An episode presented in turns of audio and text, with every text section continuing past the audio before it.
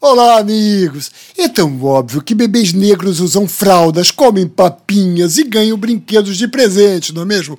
Por isso, é muito estranho que a propaganda tenha demorado tanto, inclusive no Brasil, esse país tão diversificado, a mostrar crianças negras nos seus comerciais.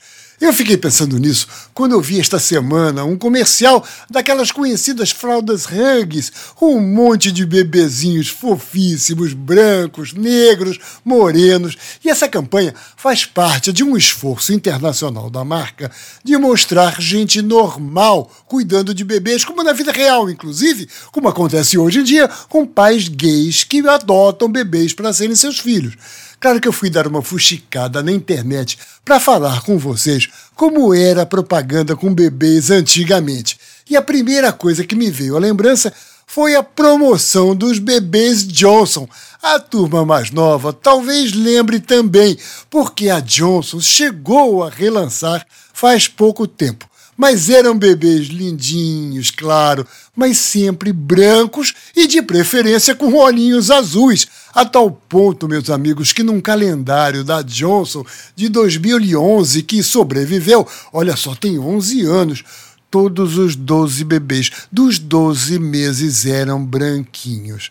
Querem ver outra? Lembram da famosa campanha Mamíferos da Parmalat, com as crianças vestidas de bichinhos? O elefante é fã de Parmalat. O porco cor-de-rosa e o macaco também são. Lembrou, não é? Pois essa campanha é de 1996 e já foi um avanço corajoso, porque entre as 12 crianças colocou uma negra, a que faz a ovelhinha. É claro que a própria Johnson acabou se abrindo e colocou uma criança negra em sua chamada para promoção do bebê Johnson.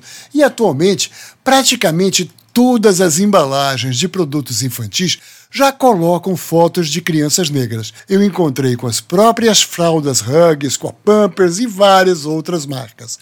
E querem uma prova de como vale a pena permitir que as crianças se identifiquem com o produto?